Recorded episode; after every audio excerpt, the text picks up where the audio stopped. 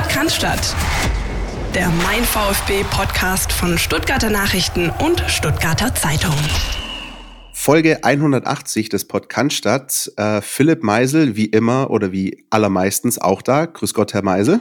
Grüß Gott meine Wenigkeit Christian Pavlic auch ein bisschen ähm, erkältet an der Stelle. Ich bin schon irgendwie seit 24 Stunden bei Salbei Bonbons und da trifft es sich aber sehr gut, Philipp, dass wir äh, in dieser Woche einen Gast bei uns haben, der viel, viel Redezeit bekommt und äh, den wir ausquetschen mit äh, Fragen und äh, ihm als allererstes fragen, wie es ihm denn so geht. Andy Beck, grüß dich.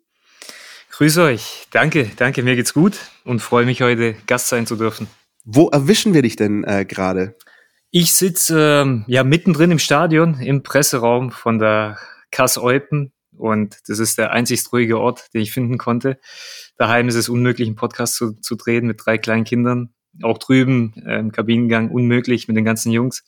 Also habe ich hier ein ruhiges Örtchen gefunden da freuen wir uns und haben natürlich viele, viele Themen, äh, über die wir sprechen wollen. Natürlich mit dir, über dich, ähm, dieses Wie geht's dir? Ich glaube, das können wir alles auch noch ein bisschen ausführlicher ähm, besprechen nachher. Und ähm, auch die Frage natürlich, wie es denn beim VfB aktuell läuft, haben wir im Blick. Äh, den Fokus auf den VfB Stuttgart. Länderspielpause stand an. NLZ Newsflash, Philipp. Ähm, und dann noch ein Bundesligaspielchen am Samstag 15.30 in Dortmund. Ja, wir haben viel, viel zu besprechen, deswegen legen wir gleich los. Andi, ich habe äh, euch so ein bisschen verfolgt diese Saison und habe gesehen, nach fünf Spielen, Tagen ungeschlagen, Tabellenführer gewesen, jetzt seid ihr aktuell Siebter. Hol uns doch mal so ein bisschen ab, wie ist das äh, gerade so bei euch? Wie läuft's? Wie ist, wie ist die belgische Liga? Wie, wie taugt's dir da? Ja, es macht äh, unglaublich viel Spaß. Ich bin jetzt im dritten Jahr in Belgien. Es ist eine ja, sehr anspruchsvolle Liga, weil ähm, ja, doch auch äh, qualitativ hochwertige Mannschaften hast, mit einer sehr, sehr guten Mischung aus ähm, ja, äh, Vereinen, die finanziell gut ausgestattet sind, weil sie halt Jahr für Jahr Champions League spielen, Euroleague spielen und gleichzeitig hier die Jugendarbeit sehr, sehr gefördert wird. Das ist ja auch etwas, was der VfB sich äh, irgendwo auf die Fahne geschrieben hat über die Jahrzehnte. Und äh, du hast hier so eine Mischung aus erfahrenen Spielern und äh, sehr viel äh, Rohmaterial, aber mit sehr, sehr, sehr äh, großer Qualität, die dann auch äh, hier ihre Spielpraxis bekommt als 17, 18, 19-Jährige und dann halt für viel Geld normalerweise weiterverkauft wird. Und das ist für mich jetzt als alter Hase auch eine totale Herausforderung, hier Woche für Woche gegen so junge Hüpfer dann meistens auf der Außenbahn dann noch zu konkurrieren und auch Akzente zu setzen. Und auch wir als äh, doch kleinerer Verein trotzdem noch äh, die Großen zu ärgern und bis zum zehnten Spieltag waren wir auf Platz eins. Jetzt haben wir mal eine Phase gehabt, wo wir nicht so die Punkte abholen konnten. Und nichtsdestotrotz, wenn wir jetzt am Wochenende gegen äh, Lüttich gewinnen können im Derby, dann rutschen wir direkt wieder unter die Top 4, Top 5. Also es ist schon ähm, ja, eine, eine gute Aufgabe hier. War das mitentscheidend, vielleicht sogar hauptentscheidend für deinen Wechsel dahin, das, was du gerade beschrieben hast, diese, diese Herausforderung, ähm, die da auf dich wartet oder die, der du dich jetzt die letzten drei Jahre stellst? Ja, unter anderem, das war erstmal für mich überraschend, dass so eine Anfrage kam. Hatte ich bisher noch nicht, ne, eine Anfrage aus Belgien. Und äh, es war einfach was sehr Reizvolles, auch für meine Familie. Es gab noch eine Anfrage aus der Bundesliga, auch aus der Türkei, aber das waren meistens dann ähm, in den Gesprächen, wie sie es rausgehört hat, nur Einjahresverträge, eventuell mit Option. Und äh, hier die Eupener, die haben dann direkt gesagt, drei Jahresvertrag. Da war für mich klar, okay, beschäftigst dich da mal ein paar Tage mit. Und äh, je mehr ich mich damit beschäftigt habe, auch mit der Region Ostbelgien, mit der Liga, ähm, auch mit diesen multikulturellen, auch mit dem wallonischen, flämischen, auch mit dem äh, ostbelgischen Part, äh, dass es hier eine deutsche Region ist. Das war für mich dann schon sehr, sehr reizvoll und ähm, vor allem auch mit dem Hintergrund, dass ich nicht jünger werde und die Familie größer wird. Auch das ländliche, diese Ruhe, weil man muss schon zugeben, der VfB ist sehr emotional, sehr aufgeladen. Das zerrt auch an den Kräften und auch die Jahre davor, was ich hatte mit Istanbul das war ja genau das Gegenteil. Das war dieses intensive, dieses äh, jeden Tag am Anschlag und wirklich äh, bis äh, ja jede freie Sekunde eigentlich mit den Gedanken am Verein zu sein und alles dafür tun zu überleben oder in Istanbul um Meister zu werden. Und jetzt einfach so dieses andere, diesen puren Fußball, weniger medial, weniger ähm, ja, Fankultur. Natürlich gibt's sie hier auch, aber nicht so, dass wenn man in die Stadt geht, einfach überall angesprochen wird übers Tagesgeschäft. Und hier ist noch mehr so, das erinnert mich an, an damals so äh, Regionalliga, damals war es noch so die dritte Liga, da zählt es halt wirklich am Wochenende zu liefern, weniger diese Nebengeräusche und doch einfach eine sehr wettbewerbsfähige Liga zu haben, das reizt schon sehr in, in dem Stadium, wo ich mich in meiner Karriere befinde. Nimm uns mal ein bisschen mit. Ähm, du hast es gerade schon ein bisschen angerissen. Diese belgische Liga, die ist ja schon sehr vielfältig. Ich glaube, jemand, der, sag ich mal, viel Europapokal schaut, also Philipp und ich gehören zu solchen Kollegen, nehmen natürlich oft oder Opfern, wie, wie du das nennen willst. Den, ja. Wir nehmen natürlich den FC Brügge wahr, äh, RSC Anderlecht, Standard Lüttich mal, jetzt Genk und Gen spielen, glaube ich, auch in äh, international dieses Jahr. Aber was macht denn diesen Club, den äh, Kass Eupen, wo du jetzt unterwegs bist, was macht den denn so besonders? Ist es tatsächlich diese ja fast schon Idylle, die du gerade so ein bisschen beschrieben hast und die Abgeschiedenheit und die Tatsache, dass man sich wirklich auf den Sport konzentrieren kann? Ja, von allem etwas. Ähm, weißt du, es gibt hier Mannschaften, die habe ich davor noch nie wirklich wahrgenommen auf der Fußballlandkarte, aber es ist wirklich sehr, sehr schwer, gegen diese Mannschaften zu bestehen, ob es Sandruden ist, Kortrijk, Mechelen, und natürlich hast du dann diese großen Namen wie, wie Anderlecht, Brügge, Gent, Genk, Antwerpen. Und wenn du dann auch die Stadien siehst, du hast hier alles von so gefühlten, ja, alten Stadien, ähnlich wie in der dritten Liga, äh, Oberliga. Und dann hast du aber auch diese großen Fußballtempel, äh, die einfach voll sind, voll Atmosphäre. Du hast hier so einfach die komplette Palette von Erstliga-Fußball Deutschland bis dritte Liga, vierte Liga gefühlt und da kommt alles zusammen, auch dieser Pragmatismus, dieses direkte Spiel, äh, dieses äh, Vertikale. Und dann spielst du auch wieder gegen Mannschaften, die den Ball dominieren, die dich bespielen, die, die, die auch lauern. Also du findest hier eigentlich alles und es ist äh, so ein tolles Auffangbecken nochmal. Erstens für, für die jungen Spieler zu reifen, aber auch für die alten Spieler Woche für Woche sich da anzupassen, was den jungen Spielern mitzugeben. Und ähm, ja, jede Mannschaft hat dann auch wieder so seine Handschrift, wo man Lösungen braucht. Und auch in der Phase, wo ich mich jetzt befinde, da sieht man den Fußball auch anders. Also man performt nicht, nicht nur auf dem Platz, sondern man agiert auch mit den Trainern, man findet Lösungen, man äh, kommuniziert auch mit den Jungs außerhalb. Und die Kultur, die du hier wiederfindest in den Mannschaften, die ist auch ganz anders als äh, zum Beispiel in Deutschland. In Deutschland hast du so eine Linie, jeder muss sich äh, anpassen, muss versuchen, Deutsch zu sprechen, muss die deutsche Sprache lernen. Es gibt diese Mentalität und hier findest du halt etwas vor, wo du gefühlt 20 verschiedene Nationen im Kader hast keine klare Sprache, weil du hier sprichst du Deutsch, Englisch, Französisch, dann bringt jeder so, hast du zwei, drei Spieler, die nochmal in einem anderen Dialekt sprechen, wo keiner versteht. Da eine gemeinsame Idee zu finden, eine gemeinsame Lösung, ist schon sehr, sehr spannend. Das äh, sieht man tatsächlich, wenn man auf den, den Kader schaut. 70 Prozent Legionärsanteil äh, hat mir Transfermarkt.de äh, ausgeworfen. Ihr habt Spieler aus der Elfenbeinküste, aus Marokko, aus Belgien natürlich, Deutschland. Ähm, da ist alles dabei. Altersschnitt 25,6. Da bist du einen Ticken drüber. Ist das so äh, auch was, was man explizit an dich herangetragen hat? Ähm, so, Andi, wenn du kommst, du bist hier einer der Älteren, du bist, äh, bist eine Führungsperson. Im Endeffekt kannst du gerade das, was du zu Hause machst, nämlich äh, drei Kleine äh, unter Kontrolle halten, kannst du ja gar nicht in der Kabine gleich weitermachen. Ist das so gewesen oder? Ja, das war schon so. Ähm, der Verein hatte, bevor ich gekommen bin, hatten sie einen Offensivspieler, der, glaube ich, einige Male seinen Vertrag verlängert hatte, der aber auch schon im gehobenen Alter kam. Ich glaube, der hat mit 8 oder 39 die Karriere beendet und dann war schon die Idee, nochmal einen sehr erfahrenen Spieler dazu zu bekommen, der auch den internationalen Fußball kennt. Und das war mit mir definitiv äh, so die, die Richtung, die man gehen wollte. Und der Andreas Bleicher, der mich damals holte, der hat schon auch gesagt, dass ich so ein X-Faktor für die Mannschaft bin. Also, also mich nicht nur auf dem Platz äh, als Spieler betrachtet, sondern auch jemand, der sehr vieles mitbringen muss in die Kabine, außerhalb, im Verein. Und das ist ja auch mein Naturell, weil es egal, ob Sieg oder Niederlage, ich übernehme Verantwortung, bin meistens vor die Kameras oder auch vor die Mannschaft. Und das ist mein Naturell und das bringe ich hier natürlich dann auch ein in, in, in Ostbelgien.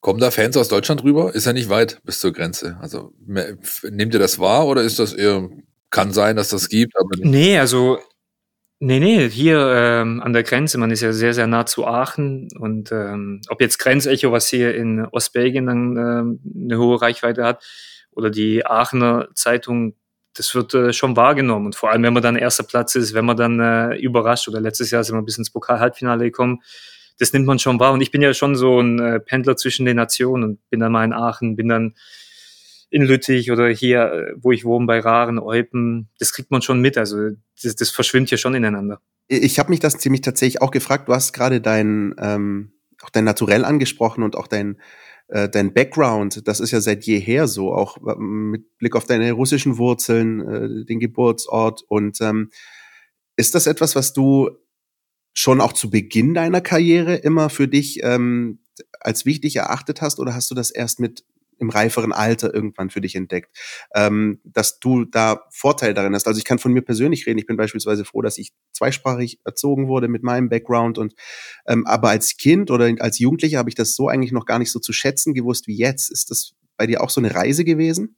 Also ich habe mich äh, immer sehr, sehr wohl gefühlt zwischen den Welten. Also ich würde schon äh, sagen, zwischen den Welten, ähm, damals, als wir nach Deutschland gekommen sind, war das mir nie bewusst, aber klar, wir kamen aus Russland, ich war drei, vier, bin in einem Kindergarten. Mir ist es sehr, sehr leicht gefallen, dann direkt die deutsche Sprache zu sprechen. Und bei uns war es dann so zu Hause, dass meine Mama gesagt hat, wir versuchen so gut wie es geht, sobald wir die Haustür verlassen, Deutsch zu sprechen. Erstens, weil meine Eltern das Deutsche perfektionieren wollten und zweitens, weil sie es uns einfacher machen wollten, uns direkt äh, anzupassen in der deutschen Gesellschaft. Auf der anderen Seite ist es sehr, sehr schade, weil ich jetzt nicht mehr gut Russisch sprechen kann. Ich verstehe es zwar, weil wir natürlich im Haushalt immer Russisch gesprochen haben, ich habe aber immer auf Deutsch geantwortet. Aber wenn ich jetzt zurückblicke, wir waren halt doch auch viel auf der Straße, weil die Eltern viel schaffen mussten, viel arbeiten, Abendschule besucht haben und wir waren dann halt meistens auf der Straße kicken. Und es waren dann halt oft auch die Ausländer. Und unter den Ausländern waren wir auch die, die Russen, die Deutschrussen.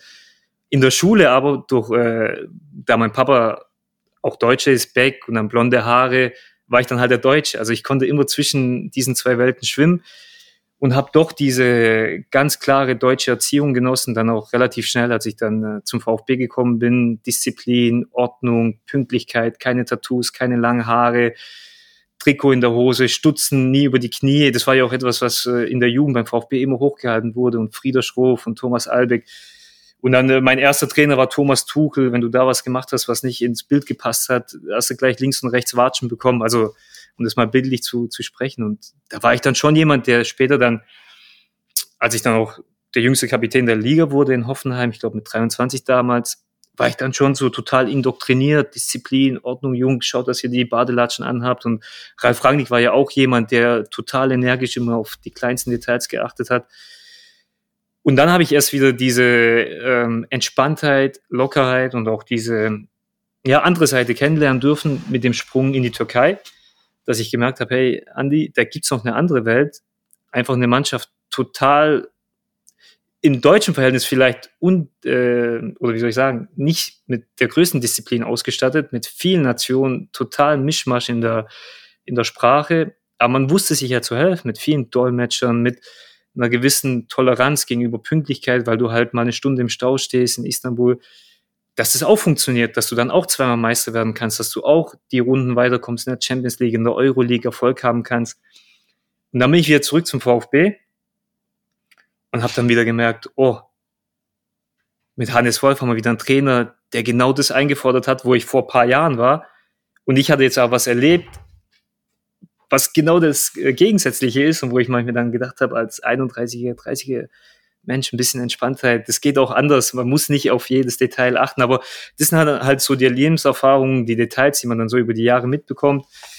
Und mittlerweile fühle ich mich da genau jetzt, wo ich bin in, in Eupen, wo, wo ich beides zusammenführen kann, diese deutsche Disziplin, die dem Verein sehr gut tut, mit einem deutschen Trainer, deutschen Geschäftsführern, äh, einer deutschen Spielidee und dann wieder dieses wilde, dieses chaotische, dieses äh, freche, auch von der Mentalität her auf dem Platz her, dieses, ja, immer dieses Eins zu eins suchen und äh, dann gepaart mit einer gewissen Erfahrung in dem hinteren Bereich.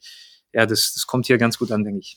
Ich kann mich noch ganz gut erinnern in dein, deine ersten äh, Schritte in der, sag ich mal, im Profibusiness. Damals wurden natürlich über euch auch viele Geschichten gemacht, äh, die, die junge wilde Generation X, ja, quasi. Und äh, ich, da gab es eine Geschichte, wo ich glaube, natürlich hat die Boulevardpresse, glaube ich, immer, guckt euch mal den an, der kommt ja mit dem Kleinwagen zum Training und liest Bücher. So, ja. Da kann ich mich noch ganz gut dran erinnern, dass das eine der Geschichten war, die, die äh, zu, am Anfang über dich gemacht wurden. Völlig abseits des Sportlichen. Aber du hast für mich ähm, immer den Eindruck erweckt, beziehungsweise war es jemand, der über den Tellerrand auch so ein bisschen hinausgeblickt hat, was heute offensichtlich ja noch genauso ist. Jetzt ist es so, die äh, Eupen ist eine, sag ich mal, äh, ein, ein Club, der von Kataris beeinflusst ist. Die Aspire Academy ist euer Hauptsponsor, finanzieller Treiber auch im Club. Katar selbst wiederum macht extrem viel im Sportbusiness, wissen wir alle. Ist das ein Spannungsfeld, das sich in irgendeiner Form beschäftigt? Weil den allerbesten Ruf haben sie ja nicht Immer, mhm. sage ich mal so. Weißt, ich versuche mir immer selbst ein Bild von zu machen, um da inhaltlich äh, und auch nachhaltig darüber sprechen zu können. Aber ich sehe halt, was hier in der Region, was die Kataris mit ihrem Geld machen. Und das finde ich in dieser Blase, in der wir uns bewegen, weißt du, jetzt äh, die Möglichkeit zu haben, Erstliga-Fußball zu spielen, ja. die Möglichkeit zu haben, regionale Leute zu fördern, weißt du, alle Angestellten hier um den Verein rum sind eigentlich Eupener, das Trainerteam, klar, der Trainer ist jetzt aus Deutschland, aber die Co-Trainer, die Athletiktrainer, Videoanalyst, das sind Eupener Jungs, weißt das ist jetzt nichts, wo du mit Geld um dich schmeißt. Die Mannschaft wurde zusammengehalten, es wurde jetzt nicht groß investiert. Aber das Budget und äh, die Kaderplanung, die wurde einfach jetzt garantiert und auch über die letzten Jahre. Da sieht man einfach, ohne, ohne ja, die Geldgeber könnte eigentlich Euben auch nicht auf dem Niveau Fußball spielen. Aber es ist jetzt auch nicht so, dass man hier irgendjemand beschneidet oder dass man hier irgendjemand was vor die Nase setzt, sondern ich empfinde schon so, dass hier eine große Unterstützung dann aus Katar kommt. Was jetzt in Katar äh, an sich kriegt man immer Dinge mit, ist für mich einfach auch schwer zu beurteilen, weißt du, und da eine fundierte Meinung zu haben, ja, das steht mir eigentlich auch nicht ja. zu, weil ich da so wenig Zeit bisher verbracht habe.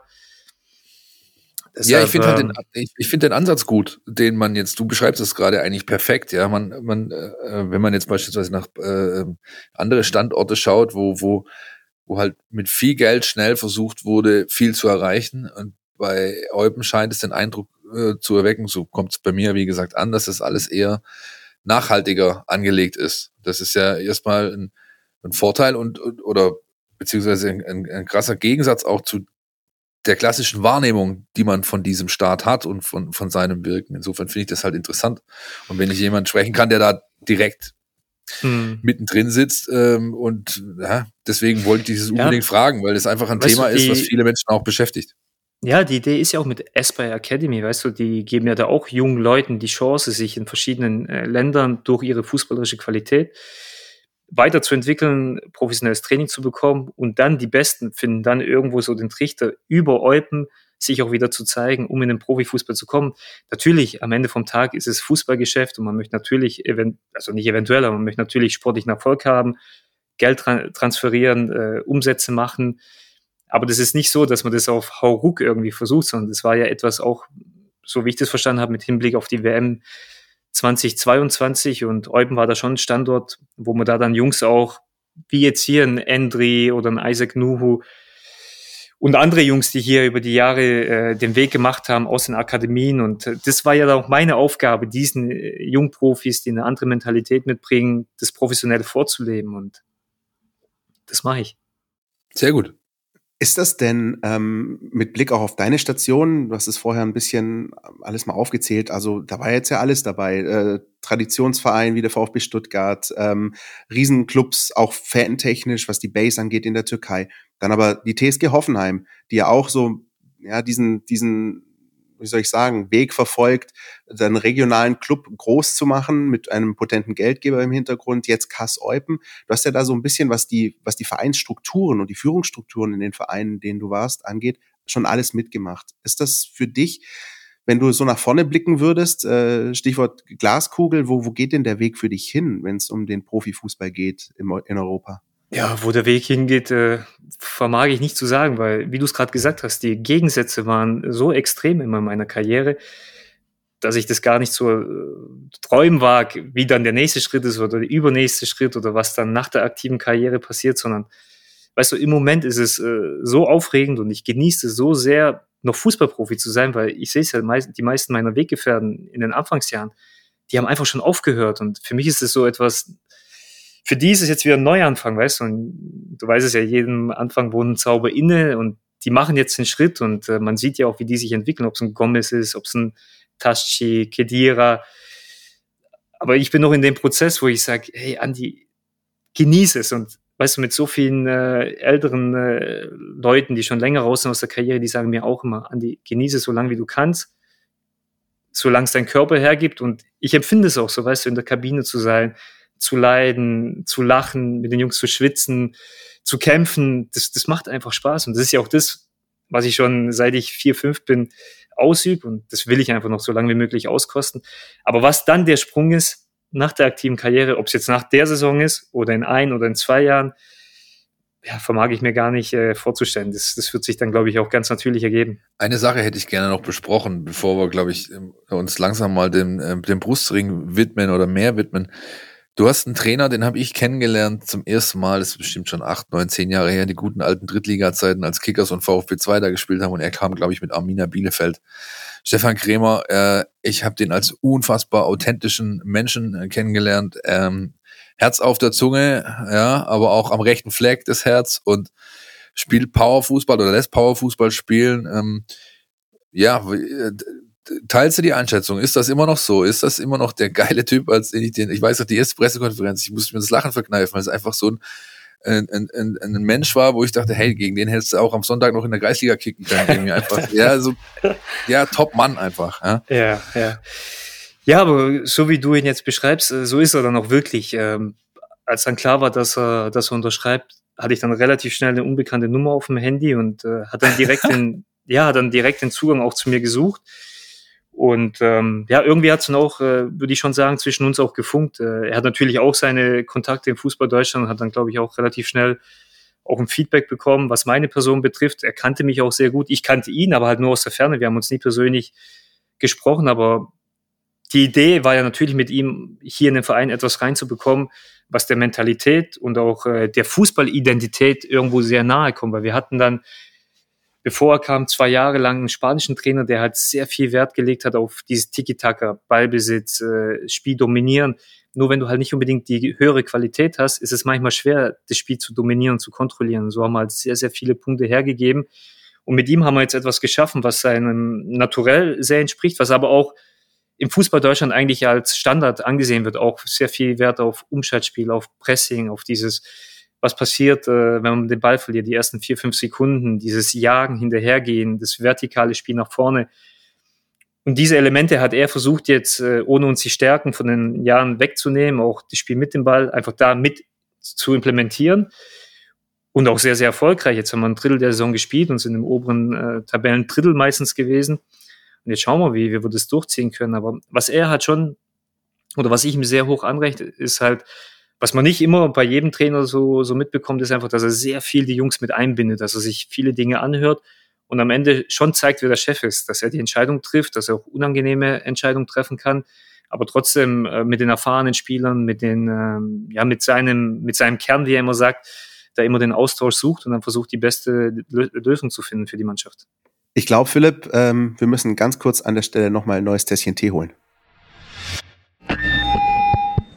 You are Mega! Wahnsinn! Unfassbar! Äh, Dieter? Das findest du gut? Nee, nicht die Super Null. Das super Angebot hier ist doch mega! Das neue Google Pixel 6 ab nur einem Euro von Mobilcom Debitel. Mega Deal inklusive Google Bluetooth Kopfhörern. Jetzt sichern auf freenotdigital.de. So, wir sind zurück und machen den Schlenker von Eupen in die Mercedesstraße und sprechen jetzt natürlich über den VfB Stuttgart, der Andi ja auch einen ganz großen Teil deiner Karriere geprägt hat. Ähm, mal ganz einfach gefragt, mit, äh, mit etwas Abstand jetzt auch deiner, deiner Zeit, die du äh, verbracht hast in Stuttgart, wie viel Wehmut ist denn da? Was, was sind so deine Gedanken, wenn du an den VfB denkst? Ja, VfB ist erstmal Heimat für mich. Also Stuttgart an sich ist, ist Heimat und ähm, ist irgendwo ähm, da bin ich groß geworden, weißt du, der VfB hat mich enorm geprägt.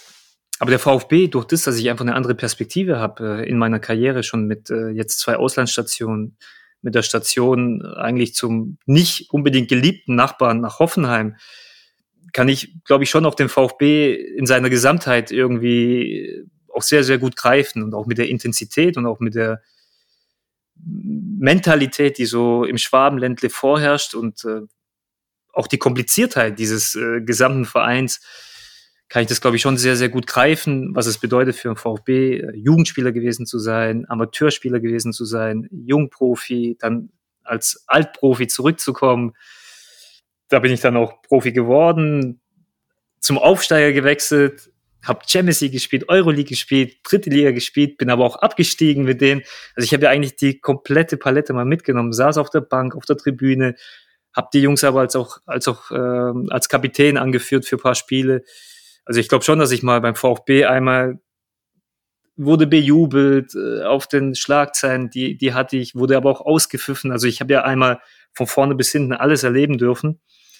Und äh, ja, in einem Wort, VfB ist, ist geil. Also es ist ein geiler Verein, aber er bringt auch sehr viel äh, Nebengeräusche mit sich und das muss man schon abhaben können. Und der VfB ist kein Verein äh, auf Dauer. Also als Fan, ja, vielleicht auch als jemand, der von außen äh, da was reinbringt, ja, aber wenn du den Verein lebst und liebst, kannst du da nicht lange überleben, weil das so viel von dir fordert. Also du hast eine äh, halt, Haltbarkeitsdauer, sag mal so, im aktiven Geschäft, ob als Trainer, ob als Manager oder als Spieler. Und das war mir immer bewusst. Und das war mir auch bewusst mit der Station, als ich zum VfB gekommen bin und wollte diese zwei Jahre einfach mit allem auskosten und im besten Fall auch sportlich erfolgreich sein. Dass es dann mit dem Abstieg äh, geendet hat, war natürlich schade und traurig. Aber so ist der VfB nochmal. Man nimmt alles mit und äh, in der Retrospektive, ja, hatte ich einfach eine gute Zeit. Wir haben ja auch äh, unsere User gefragt, ähm, ob sie Fragen an dich hätten, Andi, an der Stelle. Und ähm, du hast es gerade ähm, schon selbst ein bisschen ähm, versucht einzuordnen. Jetzt hat uns die Frage von Kevin erreicht, der auf Insta wissen möchte, ähm, ob du denn auch nach dem Abstieg vielleicht lieber geblieben wärst oder ob das eine Option war, auch nach dem Abstieg zu bleiben oder ob das dann irgendwie dann für dich dann noch klar war, dass dieses Kapitel an der Stelle beendet ist oder mit dem nächsten Karriereschritt. Er weiß, äh, ich sage immer, wenn Optionen da sind, eine Option ist immer besser als keine. In dem Moment, wo wir abgestiegen sind, äh, gab es noch keine Option. Und ich hatte immer gesagt, äh, auch in den Gesprächen, wenn man mal zwischen Tür und Angel mit dem Verantwortlichen gesprochen hat, dass der VfB natürlich immer Vorrang hat, dass der VfB der erste Ansprechpartner ist. Aber man spürt ja dann schon auch die Wochen davor, man steckt im Abstiegskampf, es ist sehr viel Unruhe da, man kämpft ums Überleben und man kriegt ja dann auch so mit, die, die Dinge kommen nicht voran. Und man versteht auch, dass diese Dinge Zeit brauchen, dass wenn man aber den Klassenhalt nicht schafft, dass es schon sehr, sehr schwer wird, beim VfB weiterzumachen. Und da war ich dann realistisch genug, dass es wahrscheinlich nichts mehr wird dann mit einer weiteren Zusammenarbeit, weil der Verein sich natürlich auch anders aufstellen muss mit Hinblick auf die zweite Liga einen, einen äh, Cut zu machen, ist natürlich einfacher dann zu sagen, Jungs, es gibt keinen neuen Vertrag, weil der Vertrag ja sowieso ausläuft. Ist ja nicht so, dass man da dann, äh, weißt du, sich irgendwelche Probleme schafft, sondern man lässt die Verträge halt auslaufen und das war mir dann auch bewusst. Nichtsdestotrotz, man saß da mit äh, Misslintat, mit äh, Hitzesberg und wir haben einfach ein gutes Gespräch gehabt und äh, da war ich auch realistisch genug. Und die Jungs auch, hat man sich die Hand gegeben, viel Erfolg gewünscht. Dann habe ich gesagt, dann bin ich der erste Fan, der von außen euch die Daumen drückt, dass es mit dem Aufstieg klappt. Und Was dann, dann auch so geklappt hat. Ja, und dann ähm, ist es einfach so, wenn dann Klarheit herrscht, weißt du, dann war es bei mir auch so, dass dann relativ schnell die Option kam, dass dann die Gespräche vorangetrieben wurden. Und das sind dann halt immer so Dinge, wie treibt man die Sachen als Verein voran? Und ähm, das fand ich dann damals auch schade, dass man das halt aus der Presse erfahren musste, dass es das dann wahrscheinlich nicht vorangeht. Aber ich verstehe auch den Verein, dass es sehr kompliziert ist, dass es da viele Strukturen gibt, wo dann Dinge besprochen werden müssen, wo Dinge durchsickern. Aber so ist es nun mal. Wenn wir jetzt aber mal nicht nur über die, äh, sag ich mal, diese dunkle Seite oder diesen nicht ganz optimalen Abschluss mit dem Abstieg mal ein bisschen beiseite lassen, dann fällt einem natürlich auch ein, Andi, dass du auch ähm, den Fans äh, einige schöne Momente beschert hast äh, und zwei ganz besondere äh, nämlich zwei Tore, die du geschossen hast im Trikot des VfB Stuttgart. okay, zugegeben, es sind nicht ganz so viele, aber zwei sind zwei, sind mehr als eins oder null. Ähm, eins davon hast du geschossen äh, in deiner ersten Zeit. Äh, das, damit hast du das Spiel sogar entschieden. Heimspiel gegen Bayer Leverkusen, 1 zu 0. Und dann äh, in der zweiten Phase beim Auswärtsspiel beim ersten FC Köln. Und äh, zu den beiden Treffern haben uns auch Fragen erreicht. Ähm, über Insta möchte ein User, ähm, Timo, wissen, ähm, wie das denn, ob du dich an diesen Moment zurückerinnern kannst, äh, nach dem 1-0 gegen Leverkusen, als du das Ding quasi entschieden hast im ähm, damals hieß es, glaube ich, noch Gottlieb Daimler Stadion. Und äh, die zweite Frage, die erreicht uns von unserer lieben Kollegin Anna, die ihres Zeichens allerdings FC Köln-Fan ist und fragt, warum musste das eigentlich ausgerechnet in Köln passieren, das zweite Tor? Ja, ich kann mich sehr, sehr gut an die ganzen äh, ja, Momente erinnern und die sind ja schon auch prägend dann. Ähm, beim ersten Tor, ich muss es ehrlich sagen, ich weiß gar nicht, was ich da vorne gemacht habe. In dem Spiel war ich Linksverteidiger. Wir haben gegen Leverkusen gespielt und es war mächtig Druck auf dem Kessel, das weiß ich noch. wir hatten den Spielaufbau, ich glaube, der Ball gegenüber Hitzelsberger wurde dann, äh, ich glaube, Kakao war noch involviert, wurde dann durchgesteckt auf Gomez. Und ich bin dann einfach mitgelaufen im äh, Spielaufbau und äh, Mario hat dann, glaube ich, einen, einen Pressschlag und auf einmal lag der Ball zwischen mir und ich glaube damals noch René Adler. Dann habe ich das Ding irgendwie über die, das war nicht mal ein Schuss, ich bin halb ausgerutscht noch, irgendwie über die Linie gequetscht. Klar, dass es dann noch der Siegtreffer war, war natürlich unbeschreiblich und ja, so habe ich da meine ersten Erfahrungen sammeln dürfen äh, beim VfB und äh, weiß, damals, ich bin ja zu den Profis hoch, das weiß man ja auch immer so in Retrospekt, ähm, zu was für einem Verein ich da eigentlich damals äh, ja, mich hochgepeitscht habe als Jugendspieler. Das war ja damals der Verein, man ist Meister geworden, man hat Champions League gespielt, äh, man hat internationale Topstars äh, geholt von, von der WM aus Mexiko etc. mit Mera und Del Pierre und da war ich dann aber doch, weißt du, in jungen Jahren ist man dann auch ungeduldig und will sich durchsetzen und möchte am liebsten jedes Spiel spielen. Und da hat damals, glaube ich, Alfons Siegel hat zu mir gesagt, Andi, vielleicht wirst du dann erst Stammspieler mit 21. Weil man braucht die Zeit, um auch eine gewisse Erfahrung zu bekommen, eine gewisse Reife zu bekommen. Aber wenn du 18, 19 bist, U-Nationalmannschaften spielst, zweimal deutscher Meister wirst mit äh, dem VfB und dich irgendwo dann auch im Wett Wettkampf dann mit den Jungs jeden Tag messen kannst und siehst, du kannst auf dem Niveau spielen, dann willst du das natürlich nicht hören. Aber am Ende hat er doch recht gehabt. Weißt du, ich habe dann drei Jahre beim VfB gebraucht. Ich habe diese Momente gebraucht, mal auf mich aufmerksam zu machen, dann eine Verletzung abzuholen, dann wieder ins Loch zu fallen, über die zweite Mannschaft wieder äh, vor 200 Leuten zu spielen und am nächsten oder am Tag vorher im vollen Stadion irgendwo in Dortmund auf der Bank zu sitzen. Weißt du, diese Reife, da sage ich jetzt, äh, im Nachhinein, das braucht man in dem Prozess, weißt du, da irgendwo als Mann auch zu reifen. Und dann war es aber genauso, dann bin ich mit 21 zum, nach Hoffenheim gewechselt und habe von da an gefühlt sieben Jahre über 200 Spiele am Stück gemacht, als Stammspieler. Vielleicht hätte ich es auch beim VfB machen können, wäre ich, wär ich geblieben. Ich weiß es nicht. Aber ja, so sage ich es auch den Jungs jetzt. Jungs, hört nicht auf, macht weiter. Irgendwann kommt der Moment. Ihr müsst auf den Moment warten. Aber genau diese Momente muss man dann nutzen, wenn man die Möglichkeit hat wenn der Moment kommt, mal auf dem Platz zu stehen, setz Akzente, weil dann wirst du aufmerksam oder die Leute werden aufmerksam auf dich, andere Vereine werden aufmerksam auf dich. Der eigene Trainer muss vielleicht mal grübeln, ob er dich aufstellt oder nicht.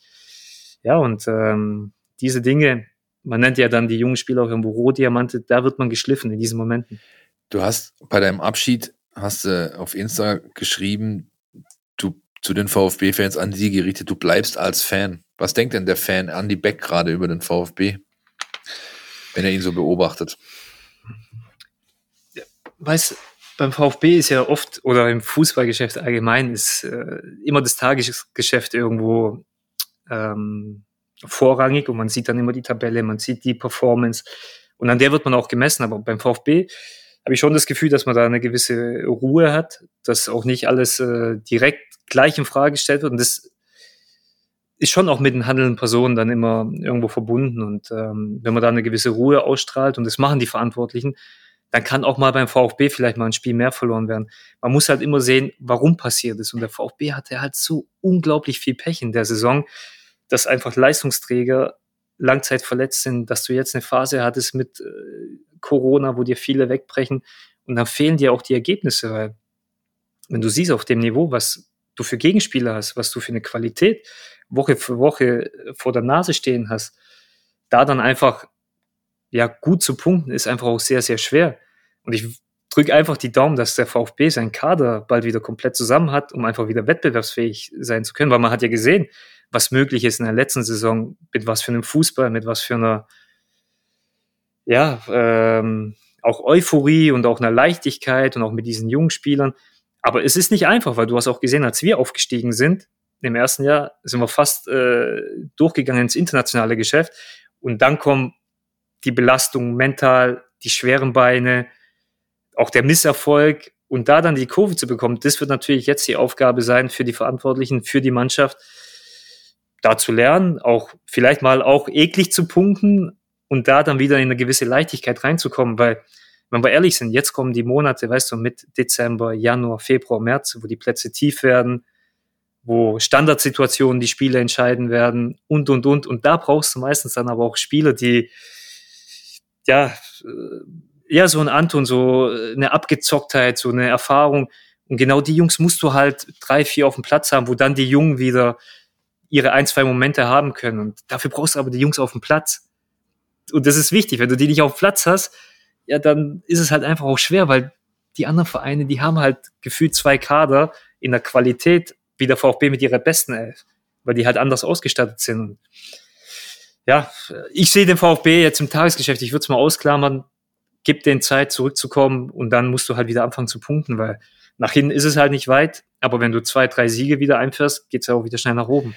Der Andi könnte bei uns anfangen. Der hat jetzt gerade mit seiner Antwort die nächsten zwei Punkte einfach schon mit abgeräumt, die wir eigentlich noch fragen Das habe ich mir gerade auch gedacht. Und vor allem wirklich jemand, der, also man hört ja raus, dass du wirklich ähm, auch schon dezidiert mitbekommst, was denn in den vergangenen Monaten und Jahren passiert ist. Also auch diese Entwicklung mit ähm, nach dem Aufstieg, Euphorie, jetzt ein bisschen so eine Delle.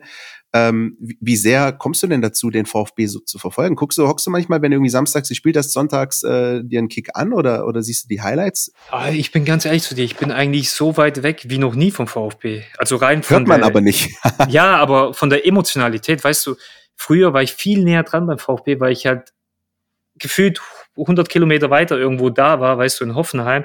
Ich war zwar beim Konkurrenten, aber man ist trotzdem nach Stuttgart, die Familie wohnt bei Stuttgart und man hatte immer diese, dieses familiäre sehr, sehr nah bei sich. Aber jetzt durch die Distanz und mit drei Kindern und das eigene Tagesgeschäft ist der VfB eigentlich sehr weit weg. Aber wo ich halt eine Nähe habe, ist natürlich zu meinem Bruder, der trotzdem sehr eng mit dem VfB irgendwo verbunden ist und ja auch, ähm, ja, da noch ansässig ist. Aber trotzdem, das ist eigentlich, wie ich gesagt habe, das Tagesgeschäft. Ich lese auch keine Presse, nix, aber das ist mal ein Telefonat alle zwei Wochen und da ist man wieder auf dem Laufenden. Und ist ja, glaube ich, auch so, ich, das sind jetzt keine Märchen, die ich da erzähle, sondern so empfinde ich das dann auch aus der Ferne, wie das beim VfB läuft. Nein, das war eigentlich so, ein, so eine Reise durch die vergangenen 50 Folgen Podcast statt Philipp so ein bisschen, ja? Es es ist schon wieder eine gute Überleitung. Jingle bitte. NLZ News. Neues von den Nachwuchsmannschaften. Ja, wie gesagt, gute Überleitung äh, unseres Podcast-Gastes äh, heute. Andi, dein Bruder ist sehr aktiv im, im oder nah dran beim VfB. Ist oft, ich sehe ihn oft bei den Jugendspielen, die ich auch regelmäßig besuche.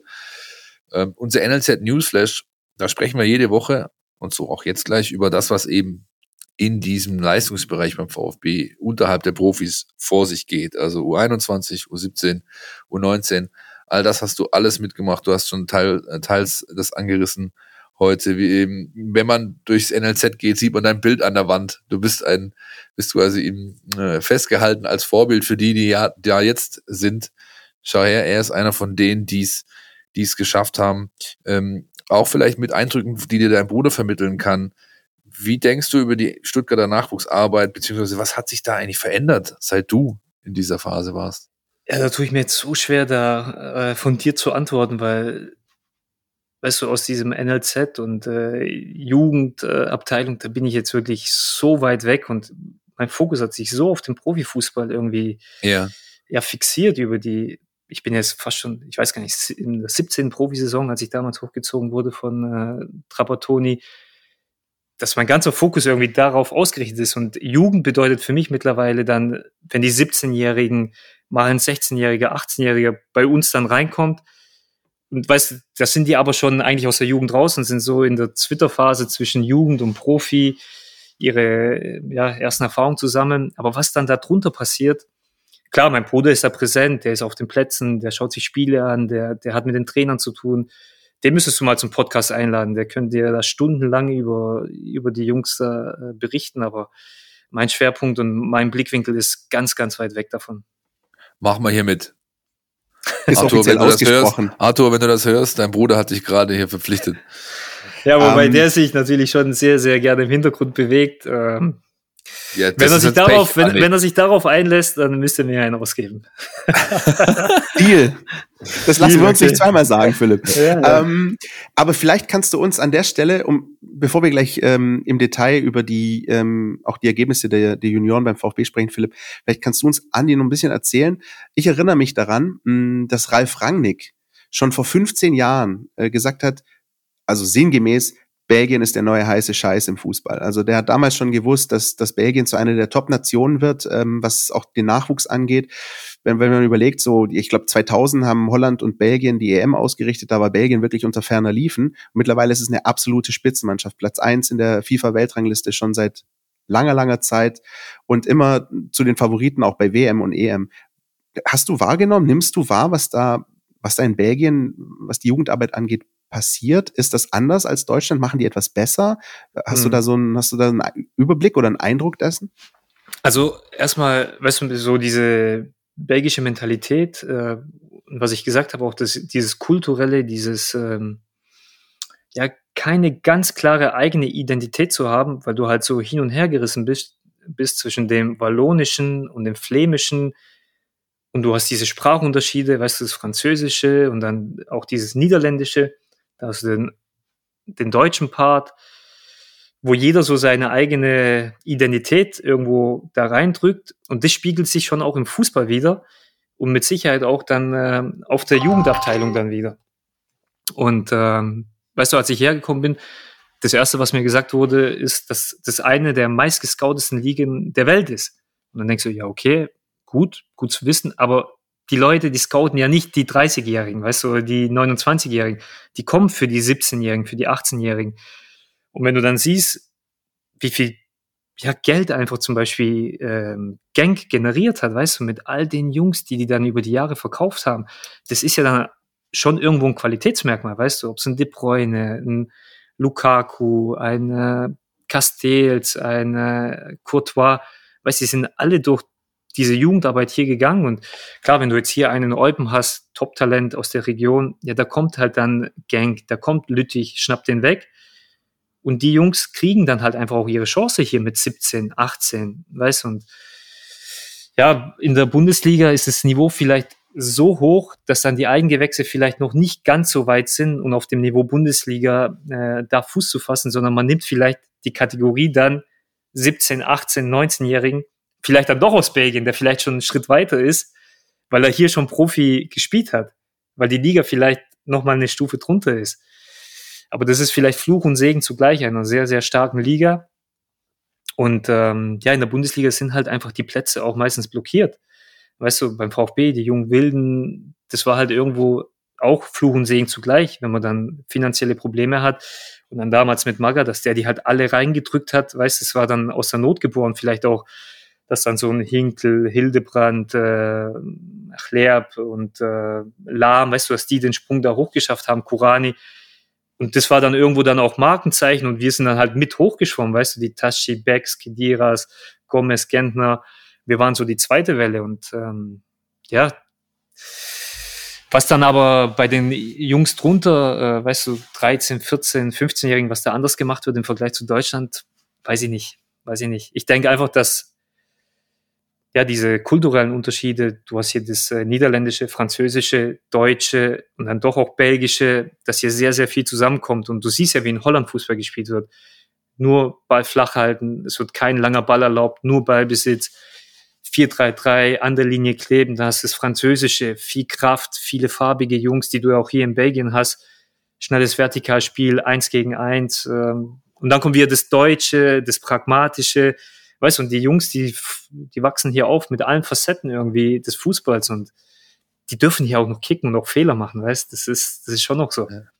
Wie so, vielleicht wie so ein idealer Melting Pot, so ein Schmelztiegel, ja, wo alles äh, großen Einfluss nimmt und dadurch eben eine Mischung entsteht, die wiederum dann zu Qualität führt. Ja, das, das ist, glaube ich, eine ganz gute Umschreibung.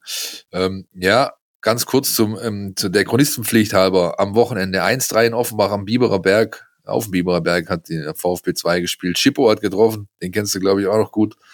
Ähm, der, äh, der hat ähm, nach seiner Verletzung und Grippe eine Bude gemacht, gereicht hat's nicht. 1-3, Platz 11, 20 Punkte. Am Samstag kommen die Ulmer Spatzen ins Gazi-Stadion. Man ist ins Gazi-Stadion umgezogen wegen den Fans, die erwartet werden. Ob sie kommen, sei erstmal dahingestellt, denn äh, ab sofort gilt bei allen Nachwuchsspielen des VfB 2, 21, 19, 17, die 2G-Pflicht. Das heißt, Besucher müssen digital nachweisen können, dass sie entweder genesen oder geimpft sind. Und äh, dann schauen wir mal, was die Mannschaft von Frank Farners da am Wochenende an äh, bieten kann. Ist der nicht mehr Spitzenreiter. Ulm hat gegen Mainz 2 äh, den äh, Platz an der Sonne verloren jetzt, aber die werden ihn sich zurückholen wollen, denn die wollen aufsteigen, die Ulmer. Und äh, das ist erstmal dazu zu sagen zur Situation beim VfB 2. Die U19, Christian, hat gegen den SV Westernheim gespielt am Wochenende im Verbandspokal. 7 zu 0 gewonnen mit äh, Unterstützung aus der U17. Jetzt äh, wurde heute kurz vor der Aufnahme bekannt, dass der nächste DFB-Pokalgegner feststeht für die Mannschaft von Niki Willig. Auf wen treffen die denn, die Jungs? Sie treffen am 11. Äh, oder 12. Dezember zu Hause auf Fortuna Düsseldorf. Das hat die Auslosung ergeben. Also nachdem die Mannschaft sich davor zweimal auswärts durchgesetzt hat bei äh, Werder Bremen und bei Bayer Leverkusen, jetzt also ein Heimspiel und äh, die große Chance, ähm, das Halbfinale zu erreichen. Wir haben es ja vergangene Woche angesprochen. Ähm, rein ähm, faktisch ist der VfB die U19 äh, noch der Titelholder der, derjenige, der den Titel hält, weil ja in der vergangenen Saison der Pokal nicht ausgespielt wurde. Und ein Heimspiel gegen Düsseldorf, ich glaube, damit ähm, kann Nico Willig ganz zufrieden sein. Davor steht aber ein Heimspiel, ein Spitzenspiel in der U19 Bundesliga gegen äh, die gegen Eintracht Frankfurt jetzt am Samstag und zwar auf dem Trainingsplatz 1, 15 Uhr ist Anpfiff mit dem Trainerteam Stefan Loboe, früher Torwart bei den Kickers, ähm, Jürgen Kramny, äh, früher Trainer beim VfB Stuttgart in verschiedenen Positionen und ich glaube, ein ehemaliger Mitspieler von Andy ist Co-Trainer. Jetzt Andy, Quizfrage. Wer ist Co-Trainer der äh, Eintracht Frankfurt U19? Keine Ahnung. Andreas Ibertsberger. Hui, Ibertsberger. ja. ja, sehr gut. Klasse. Ja, der wird da am Wochenende aufschlagen und dann äh, ja, darf man gespannt sein. Ihr könnt hingehen, Karten gibt's beim VfB im Online-Shop wie üblich. Ein, ein Mobile-Ticket ist dort zu erwerben, glaube ein Fünfer kostet's. Und äh, wenn ihr einen Doppler draus machen wollt, um 11 Uhr am Vormittag spielt die U17 zu Hause, ebenfalls am Trainingsplatz 1 gegen den SVW in Wiesbaden und versucht ihrerseits ihre Spitzenposition in der U17-Bundesliga zu verteidigen. Die sind Erster, Unterhaching ist, glaube ich, Zweiter. Markus Fiedler und seine Jungs wollen auch nach der Länderspielpause, die sie jetzt hatten, wieder angreifen. Das war der NLZ Newsletter für diese Woche. Borussia Dortmund gegen den VfB Stuttgart, das Thema gleich. Nach nur einem Spot geht's weiter. Kannst du das hören? Endlich ist die Bundesliga wieder am Start. Ich bin Christian, du kennst mich aus dem Mein VfB Podcast Podcast und ich freue mich riesig. Tauche ein in die Welt deines Lieblingsvereins, den VfB Stuttgart. Mit dem Mein VfB Plus Abo bleibst du die ganze Bundesliga-Saison auf Ballhöhe. Erhalte Zugriff auf das Matchcenter, Live-Ticker, multimediale Inhalte und vieles mehr. Jetzt die Mein VfB App herunterladen und das Abo vier Wochen kostenlos testen. Verfügbar im Apple App Store und im Google Play Store. Ja, am Samstag geht's weiter in der Bundesliga nach der Länderspielpause. Dementsprechend auch für den VfB in der Bundesliga ein Gastspiel in Dortmund. Anni, wie ähm, sehr hast du dich damals schon zu Profizeiten in der Bundesliga, egal jetzt ob beim VfB oder in Hoffenheim, auf Auswärtsspiele in Dortmund gefreut? Das ist, glaube ich, schon, das ist ein besonderes Spiel, ne? Ja, total, weil so viel zusammenkommt äh, mit den Fans, mit dem Stadion und einfach eine Mannschaft, die ja normalerweise meistens Favorit ist mit den Dortmundern. Ähm, bis auch wenn sie gegen Bayern spielen oder ein, zwei andere Mannschaften, ist normalerweise Dortmund Favorit. Also man geht da in so eine Partie, wo man eigentlich dann positiv überraschen kann, was ja nicht unbedingt äh, eine schlechte Voraussetzung ist. Und auf der anderen Seite weißt du einfach, dass es unglaublich schwer wird gegen die Dortmunder, weil so viel Qualität auf dem Platz ist. Äh, aber ich habe grundsätzlich gute Erfahrungen gemacht, äh, in Dortmund zu spielen und äh, klar, dieses eine Spiel äh, in der, wo wir eigentlich fast schon abgestiegen waren und dann in Dortmund gewinnen müssen mit Hoffenheim. Und die waren zu der Zeit mit äh, Kloppo, Lewandowski äh, auch noch äh, Champions League Finalist und wir es dann wirklich geschafft haben, Dortmund am letzten Spieltag zu schlagen äh, mit 3-2 war phänomenal. Also da ist irgendwie das Dortmunder Stadion für mich äh, sehr präsent. Ähm, ich glaube ja auch, dass die, äh, die unsere Stuttgarter Jungs äh, da sehr gut performt haben letztes Jahr, wenn ich mich nicht täusche. Kann man so sagen? Ja, mit, einem, mit, so einem, 5 mit einem hohen Auswärtssieg, äh, dass es diesmal wieder so passiert, kann man nur davon träumen. Aber ja, man kann da eigentlich fast nur überraschen. Äh, wenn, wenn, sagen wir mal so, wenn alles normal läuft, müsste man eigentlich auch sehr, sehr froh und dankbar sein für einen Punkt. Aber ich finde die Ausgangslage eher immer sehr angenehm, nach oben hin zu, zu überraschen, positiv zu überraschen, als nach unten hin zu enttäuschen. Und jetzt ist der VfB wieder in so einer Ausgangslage, wo man einfach nach oben hin, Woche für Woche, auch mit den kommenden Gegnern, positiv auf sich aufmerksam machen kann. Und das muss auch so diese Herangehensweise sein, so aus dieser Underdog-Position auch wieder sich da zu befreien und ähm, ja, auch äh, den Gegnern weh zu tun, weil Dortmund geht in so ein Spiel, die wissen, wo der VfB steht, die wissen, äh, wie die Ausgangslage ist und die wissen, die müssen gewinnen. Und äh, so ganz sattelfest war der BVB halt diese Saison auch nicht unbedingt. Also es kann schon eine, eine wilde Partie werden. Spielt das denn auch aus deiner Erfahrung ähm, bei der Vorbereitung auf so eine Partie eine Rolle, ob jetzt Länderspielpause war? Das heißt, ob jetzt viele Spieler möglicherweise auch quer durch die Welt unterwegs waren mit ihren Nationalteams und jetzt teilweise auch erst am Freitag wieder da sind für den Kick am Samstag, ist ja auch beim VfB unter anderem der Fall, also nicht nur in Dortmund, aber ist das etwas, wo man sich ähm, im Vorfeld so ein bisschen damit beschäftigt, sagt, hey, da könnte sein, dass wir die vielleicht noch ein bisschen so wie auf dem falschen Fuß erwischen, statt wenn sie jetzt irgendwie zwei Wochen im Champions League-Modus sind? Ja, das ist erstens äh, meistens so eine Länderspiel-Geschichte, äh, wenn man dann direkt drauf äh, ein Pflichtspiel hat. Das kann natürlich vom Vorteil sein, wenn man seine Jungs beieinander hat und die andere Mannschaft einfach sehr viele Jungs quer durch die Welt da irgendwie am Reisen hat und auch mit den Corona-Regeln ist ja nicht unbedingt einfacher. Und es sind am meisten so diese Partien, wenn du gegen Bayern Dortmund spielst, wenn die zwei, drei Tage vorher noch irgendwo in Portugal waren oder in der Ukraine und du weißt, die kommen nach Hause und dann zwei Tage später, keine 48 Stunden später, stehen die schon wieder äh, auf dem Platz und müssen äh, performen. Das sind eigentlich immer so diese Chancen, die man wittert. Und wer weiß, vielleicht kann das ja auch vom Vorteil sein, da die genau auf dem falschen Fuß zu erwischen. Also ich, ich, ich gehe damit, weil auch alleine die Tatsache, dass der VfB die letzten beiden Spiele gegen direkte Konkurrenten diese klassischen Sechs-Punkte-Spiele hatte und quasi viel zu verlieren hatte, was er dann auch verloren hat, denn er hat beide Spiele natürlich verloren und befindet sich in so einer etwas verunsicherten äh, Situation oder Position jetzt gerade. Du kannst eigentlich nur gewinnen. Du fährst dahin, du kannst eigentlich jetzt gerade nur gewinnen, weil niemand was von dir erwartet und du eigentlich nur positiv überraschen kannst. Dazu kommt die Personalsituation beim Gegner. Holland beispielsweise fällt aus, Guerrero fällt, glaube ich, aus und noch drei, vier andere, die auf der Kippe stehen, die man eigentlich in der Stammformation verorten kann dort.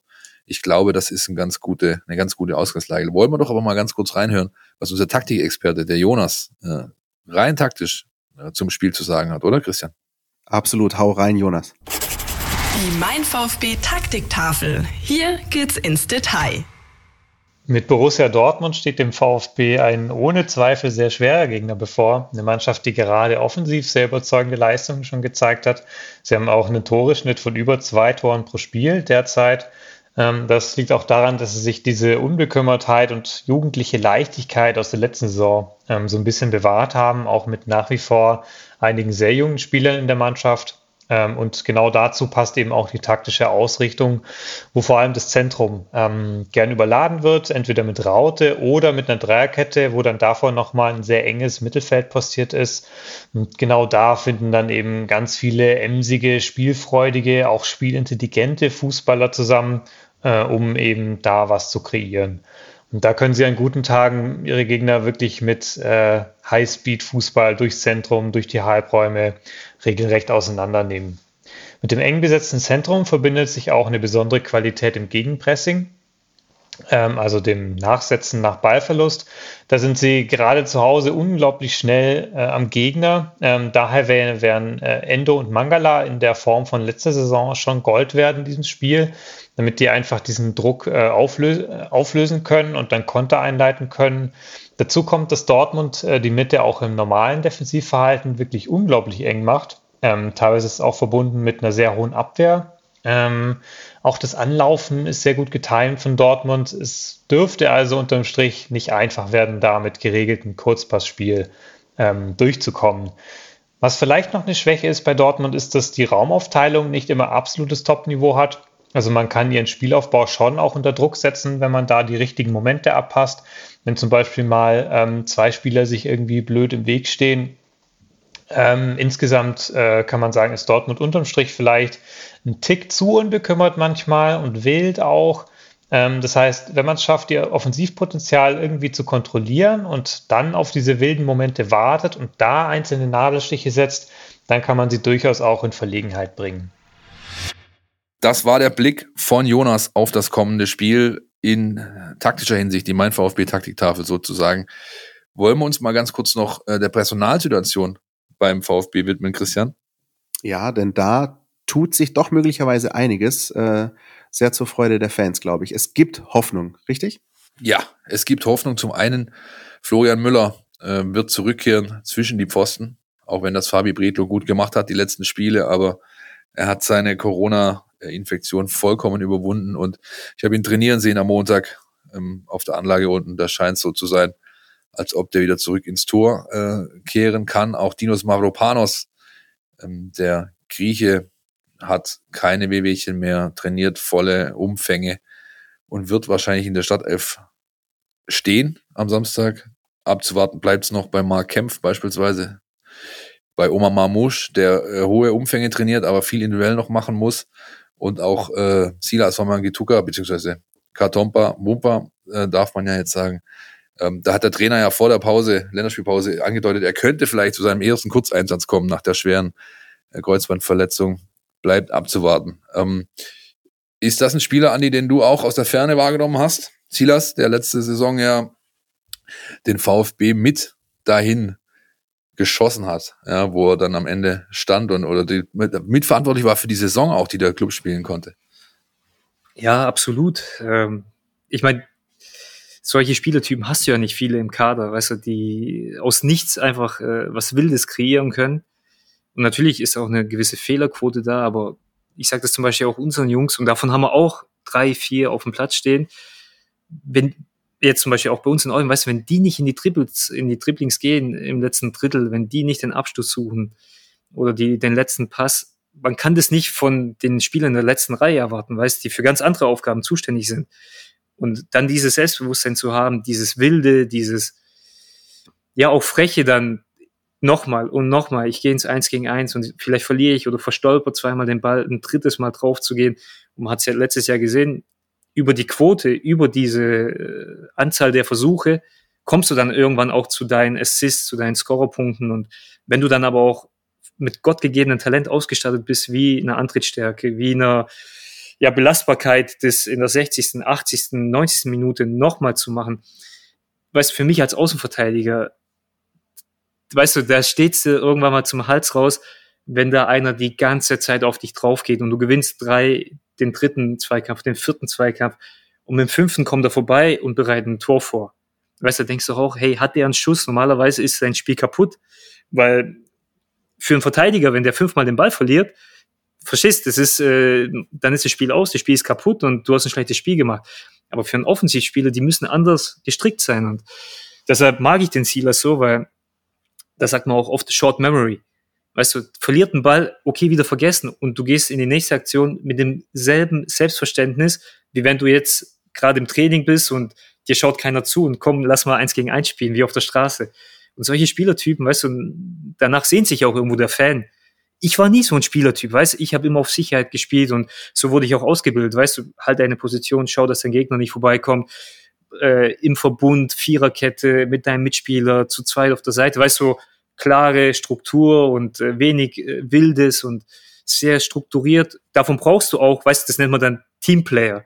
Und dann brauchst du aber diese zwei, drei Individualisten. Da sehe ich Silas einfach als jemanden, der ein integraler Bestandteil ist für den VfB, aber auch für die VfB-Fans, weil der VfB-Fan ist einfach sehr anspruchsvoll und der will sowas sehen. Und wenn du einen Kader hast, der Speed hat, der was Wildes reinbringt, das belebt so ein Spiel, das belebt so eine Mannschaft. Und wenn er dann noch eine Quote hat, ja, dann hast du alles, um Unterschiedsspieler zu sein in der Liga. Und dann musst du auch schauen, dass du den auf, auf, äh, auf die beste Position bringst, in der besten Verfassung und dass er dir dann die Spiele entscheidet.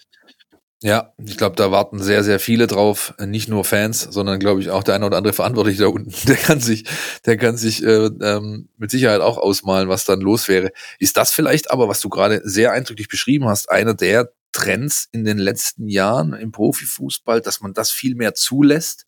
Ich habe das Gefühl, äh, so aus meiner Erinnerung, so gerade die Anfangszeit der Nullerjahre, da war man schon sehr auf äh, Struktur, war Unordnung stand über allem. Ja, in den letzten Jahren hast du, ähm, finde ich, schon bemerken können, dass es in, in, in, in, im Sport wieder mehr hingeht zu, du brauchst diese Unterschiedsspieler, diese, diese hochtalentierten Individualisten und du musst auch deren Freiraum, den die brauchen in einem Spiel, den musst du zulassen. Ist das so täusch, oder täusche ich mich da?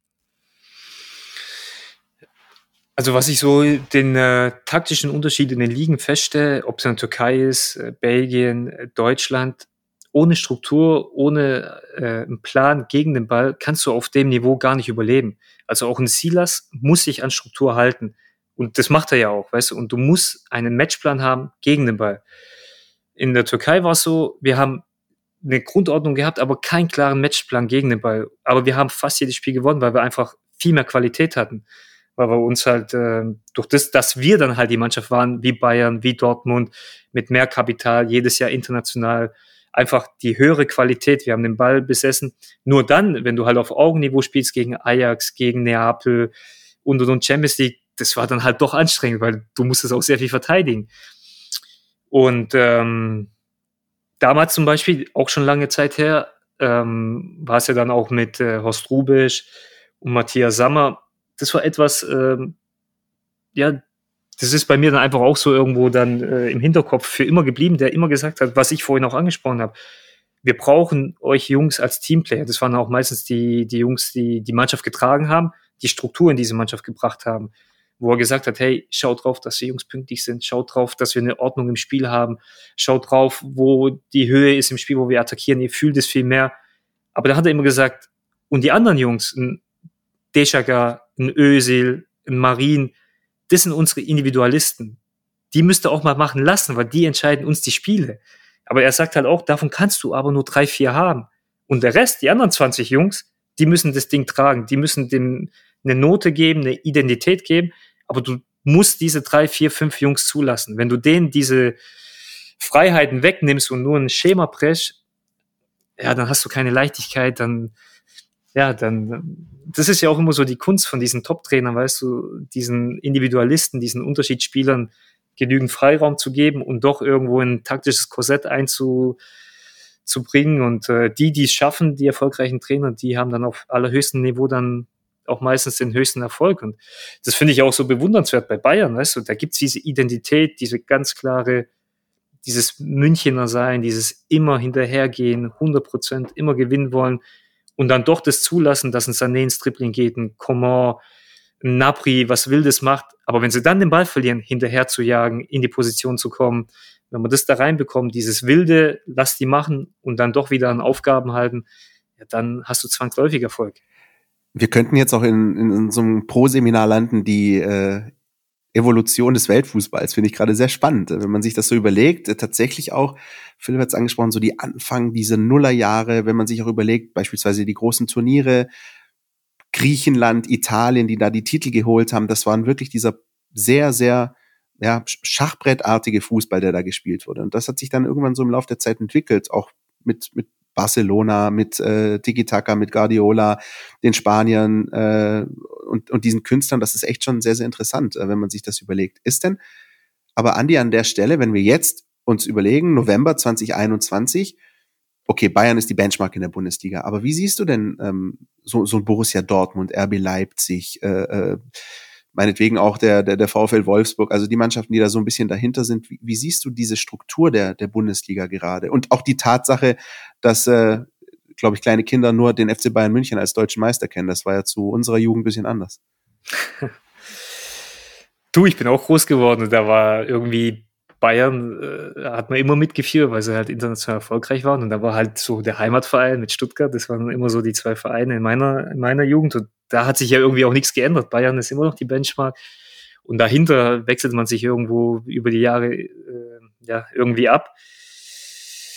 Ähm, ja, was schon auffällig ist, so über die letzten äh, zehn Jahre, ist natürlich schon so dieser Einfluss dieses ähm, äh, Umschaltspiels, dieses Gegenpressings, diese Note, äh, die irgendwo Klopp so äh, international bekannt gemacht hat und natürlich auch äh, durch Rangnick über Hoffenheim dann äh, in diesen RB-Kosmos, wo dann nicht nur Spieler ausgebildet werden, sondern ein ganzer Verein irgendwo äh, so den Touch von dieser Idee, Umschaltspiel, dann sich wieder äh, überleitet auf, auf Trainer, die man dadurch ausgebildet hat.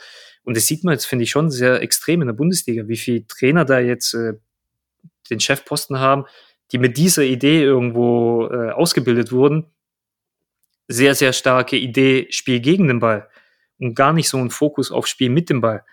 Und dann aber zu sagen, individuelle Qualität im letzten Drittel. Also lass uns darauf fokussieren, wie wir den Ball gewinnen, wie wir den Gegner auf dem falschen Fuß erwischen und dann einfach solche Spieler äh, mit so einer hohen Qualität im letzten Drittel am Fuß zu haben, wo der Gegner ungeordnet ist, da musst du auch gar nicht mehr viel machen. Da weißt du, okay, ein Reus steckt einen Ball durch auf Haaland, auf Malen oder keine Ahnung, in Leipzig, in Gladbach. Weißt, das ist so eine ganz andere Spielidee und da musst du auch gar nicht mehr groß sagen, Spiel in der Linie, beweg dich in den Räumen. Das ist dann eigentlich die nächste Stufe. Ein sehr, sehr gutes Spiel gegen den Ball zu haben und dann aber das den Jungs einzutrichtern, Koman, Sané, wie bewegt ihr euch in den Räumen, wenn der Gegner mit einer Fünferkette spielt, mit vier davor, wo könnt ihr euch frei machen in den Räumen, wie ihr dann in die äh, ja, gefährlichen Räume euch durchspielt? Und das ist, glaube ich, so die nächste Stufe, die dann auch Nagelsmann genommen hat. Und auch Hansi Flick, also der das jetzt wieder in die Nationalmannschaft reingebracht hat, tiefe Gegner zu bespielen. Und trotzdem wenn du wenig Raum hast, wieder Enthusiasmus zu entfachen und Spielwitz zu entfachen, das ist wirklich in meinen Augen die höchste Stufe. Ja, hat er gut gemacht. Ich glaube, wir müssen an dieser Stelle einen, einen, einen Cut machen, weil sonst äh, meckert irgendwann Stefan Krämer, weil er eine Pressekonferenz geben muss hinsichtlich des nächsten Spiels am Wochenende. Ähm, Andi, oder vielen, meine vielen, Frau, oder meine Frau. Ja, oder deine Frau. genau, weil die drei zu Hause äh, Rabatz machen und keiner ist da, der, der hilft und unterstützt. So sieht's aus. Ähm, Andi, vielen, vielen Dank äh, für, für deine Zeit, für die Expertise, für das Gespräch, für die Einblicke. Hat uns großen Spaß gemacht. Ich hoffe, euch da draußen auch und dir natürlich auch. Danke, ich habe zu danken. War mir eine Freude. Ein letztes äh, Ding müssen wir natürlich machen mit dir, bevor wir dich entlassen. Ähm, nehme ich dir einen Tipp abringen für das Spiel des VfB Stuttgart am mhm. Wochenende in Dortmund. Was meinst du ist drin? Natürlich hoffe ich und drücke die Daumen für einen Sieg, aber wie ich schon gesagt habe, ich glaube, ein Punktgewinn wird, wird sein. Also weißt du, du malst ja immer so aus, was so ein Spiel hergeben kann und weißt du, so eine Überraschung, der VfB kommt irgendwo in Führung und dann ist es ja so oft, dass man sich dann irgendwie reindrängen lässt, der Gegner kommt, kommt und am Ende ist es irgendwie unglücklich. Vielleicht schaffen sie es über die, über die Zeit des Ergebnisses dann zu retten, hoffentlich aber am Ende wird es vielleicht ein abgefälschter Schuss und dann ist es dann doch nur ein Punkt. Aber ein Punktgewinn, ich glaube, den würden ähm, nahezu alle VfB-Fans nehmen. Es kann auch ein 0-0 oder ein 1-1 in Philipp. Es muss nicht unbedingt ein 4-4 sein, über das wir in unserer Spezialfolge sprechen diese Woche, ne?